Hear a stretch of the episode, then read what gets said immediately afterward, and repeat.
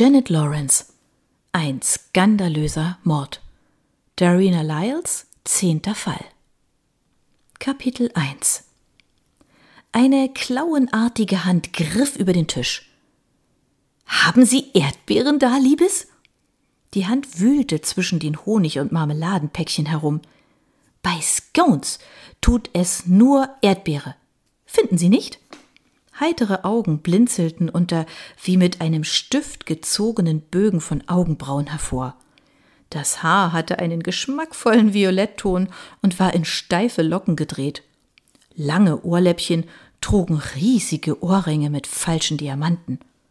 Oh, die konnten nicht echt sein, dachte Dorina. Sind Sie schon früher mit der Empress of India gefahren?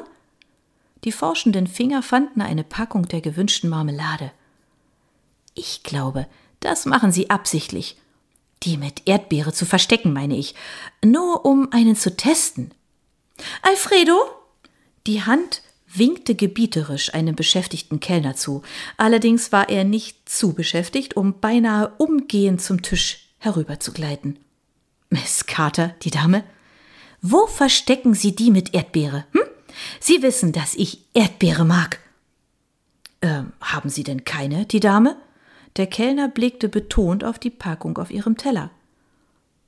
Natürlich habe ich welche, Alfredo, aber der Rest des Tisches nicht. Bringen Sie mir Erdbeere. Eine leichte Neigung des Kopfes und ein schmales Lächeln, als sich zwei Blicke aus braunen Augen im perfekten Einverständnis trafen. Ein paar Minuten später wurde in einer anmutigen Zeremonie ein Teller mit Erdbeermarmeladenpäckchen in der Mitte des Tisches platziert. Alfredo weiß, was ich mag, sagte die Frau zufrieden. Sie zerteilte ihren Scone und bestrich ihn großzügig mit Butter und Marmelade. Dann haben Sie schon zuvor eine Kreuzfahrt auf diesem Schiff gemacht, vermutete William Pigram, Darinas Ehemann, höflich. Achtmal. Das Scone verschwand mit einer enormen Geschwindigkeit in kleinen, wirkungsvollen Bissen. Sobald George, er war mein Ehemann, sich zur Ruhe setzte, sagte er Enid, mein Mädchen, ich habe mich von der Hetze des Geschäfts verabschiedet. Wir machen eine Kreuzfahrt. Und das taten wir. Beim ersten Mal rund um die Welt. Ach, das hat einen Haufen Geld gekostet, fügte sie hinzu. Auf diesem Schiff? fragte William. Nein, das war auf der Catriona. Sehr viel größer. Die Empress haben wir erst kurz vor George Tod vor drei Jahren ausprobiert. Er hat sie geliebt. Und seitdem fahre ich mit ihr. Wir lieben die Empress auch, sagte eine stille Frau neben Enid von sich aus. Das hier ist unsere vierte Fahrt. Sie lächelte den Mann an, der sie begleitete. Sie schienen mindestens siebzig zu sein, ein unscheinbares Paar, ordentlich, aber nicht modisch gekleidet. Wir sind William und Darina Pigram, sagte Darina fröhlich zu den fünf Personen am Tisch. Enid Carter hatte sich vorgestellt, als sie sich zu ihnen gesetzt hatte. Jetzt räumte das unscheinbare Paar ein, dass sie Mary und Jim French aus den Midlands seien. Jim macht in Fenstern, sagte Mary. Fenster bis zum Boden, stimmte Jim mit einem strahlenden Lächeln zu, das den Anschein der Bedeutungslosigkeit vertrieb. Das habe ich zu meinem Werbespruch gemacht, aber wir machen alle möglichen Fenster. Wir sind Spezialisten für das Baugewerbe. Wobei ich jetzt mehr oder weniger im Ruhestand bin. Die Söhne haben das Geschäft übernommen. Und ihm damit reichlich Freizeit verschafft, war die Schlussfolgerung. Auf welchen Schiffen haben Sie Kreuzfahrten gemacht? Fragte Mary Darina. Oh, ich fürchte, das ist unsere erste, sagte sie mit einem Lächeln. Sie sind sehr jung, sagte die andere Frau argwöhnisch. Die nördlichen Häfen ziehen normalerweise keine jungen Leute an. Die fahren eher in die Karibik oder ins Mittelmeer. Sie lieben die Sonne, wissen Sie? Hm, wir werden auf dieser Kreuzfahrt nicht die Mitternachtssonne sehen? fragte William. Die interessiert mich. Das hängt vom Wetter ab, sagte Jim freundlich, aber die Chancen stehen gut, ziemlich gut. Das Pärchen, das als letztes am Tisch eingetroffen war, sagte nichts. Sie sah aus wie Ende 50, vielleicht Anfang 60.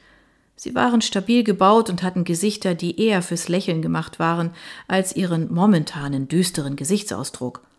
Während es Marys und Jims Kleidern an Stil fehlte, sahen ihre aus wie aus einem wohltätigen Second-Hand-Laden. Der Mann in einem abgetragenen Cardigan über einem Hemd ohne Krawatte, die Frau trug ein schlecht gemachtes, ärmelloses Oberteil, das die Aufmerksamkeit unvorteilhaft auf ihre schlaffen Oberarme lenkte.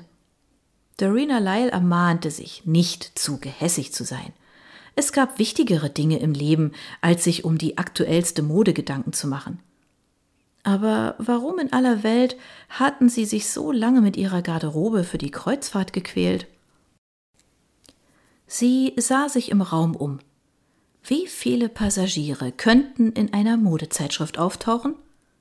Wo waren Glanz und Glamour, wie sie es sich vorgestellt hatte? War ihre Vorstellung einer Kreuzfahrt ein Rückblick in ein goldenes Zeitalter von Luxus und Muße gewesen, in dem wenige Passagiere große Summen zahlten und alle schick gekleidet und gesellschaftlich versiert waren? Die Wirklichkeit reichte wie so oft nicht an die fortschrittliche Werbung heran. Doch eine gespannte Erwartung brodelte in ihr. Eine Kreuzfahrt würde eine völlig neue Erfahrung sein. Sie wollte dieses Pärchen fragen, warum sie zu Beginn von 14 Tagen des Vergnügens so unglücklich aussahen. Ihre wettergegerbten Gesichter erinnerten sie an die Landwirte aus Somerset, die sie häufig getroffen hatte, als sie nicht weit entfernt von Taunton aufgewachsen war und wo sie und William ein Jahr in dem Cottage nahe seiner ersten Polizeistation ein paar Meilen vor Frome gelebt hatten. Darina hatte mittlerweile völlig vergessen, dass sie das Schiff erkunden wollte und dass es William gewesen war, der dringend eine Tasse Kaffee trinken wollte und vorschlug, ob sie ihre Tour nicht im Restaurant beginnen könnten. Ein Kellner in einer roten Jacke hatte sie an einem großen Tisch bei Enid Carter Platz nehmen lassen. Die anderen waren umgehend dazugestoßen, waren aber einer Unterhaltung nicht zugetan gewesen. Warum mögen Sie dieses Schiff so sehr? fragte William, als die Unterhaltung drohte, zum Erliegen zu kommen. Oh, die Empress ist wunderschön, rief Enid all die hölzernen Vertäfelungen und die Messingarmaturen. So traditionell. Und nur 700 Passagiere. Es ist wirklich gemütlich. Heutzutage bauen sie richtige Monster, seufzte Mary French, während Jim fröhlich nickte. Von Bug bis Heck, meilenlang und mit so vielen Decks und Salons. Man kann jemanden am ersten Tag kennenlernen und für den Rest der Kreuzfahrt nicht mehr wiedersehen. Dorina betrachtete den Bereich des Speisesaals, den sie vor ihrer leicht erhöhten Position auf einer Plattform neben einer Reihe von Bullaugen aus einsehen konnte. Draußen hatte man einen großartigen Blick auf die Docks von Southampton. Das Schiff sollte erst in etwa einer Stunde ablegen. Ja, das Schiff war wunderschön, aber würde es sie kümmern, diese Menschen nicht mehr wiederzusehen? Neben ihnen wirkten sie und William mit Mitte 30 unmöglich jung. Doch wie oft musste man erste Eindrücke später korrigieren. Es mussten Menschen an Bord sein, mit denen sie gerne Zeit verbringen würde. Immerhin waren es nur zwei Wochen, und sie hatte William dabei. Als Dorina ihrem Ehemann von dem Angebot einer kostenlosen Kreuzfahrt erzählt hatte, war es unerwartet aufwendig gewesen, ihn zum Mitkommen zu überreden. Zu viele Menschen, nicht sein Ding, und außerdem gäbe es zu viel Arbeit, hatte er gesagt. Wer will denn immer wegfahren und entspannen und sagt dann, dass ihn Strandurlaub langweilt? fragte Dorina. Wer mag denn Abwechslung, will viele Orte besuchen und liebt Essen? Komm schon, du hast die Urlaubstage und du wirst mit niemandem reden müssen. Irgendwann hatte er zugestimmt und bislang keine Abneigung gezeigt, sich mit den anderen Passagieren zu unterhalten. Hier waren sie gemeinsam auf einem Luxusliner, und zwei Wochen lang konnte sie Williams Gesellschaft ohne die Gefahr genießen, dass er weggerufen würde. Zwei Wochen, in denen er nichts zu tun hatte, außer zu genießen, Zwei Wochen, in denen er am Ende des Tages nicht erschöpft sein würde und sich mit seiner Ehefrau unterhalten könnte, ohne dass ihnen die Arbeit dazwischen kam. Es sei denn, die Arbeit, für die Derina angeworben wurde, stellte sich als zeitaufwendiger heraus, als ihr beschrieben worden war. Sie hoffte inständig, dass es nicht viel Zeit in Anspruch nehmen würde. William und sie brauchten diesen Freiraum in ihrem Leben.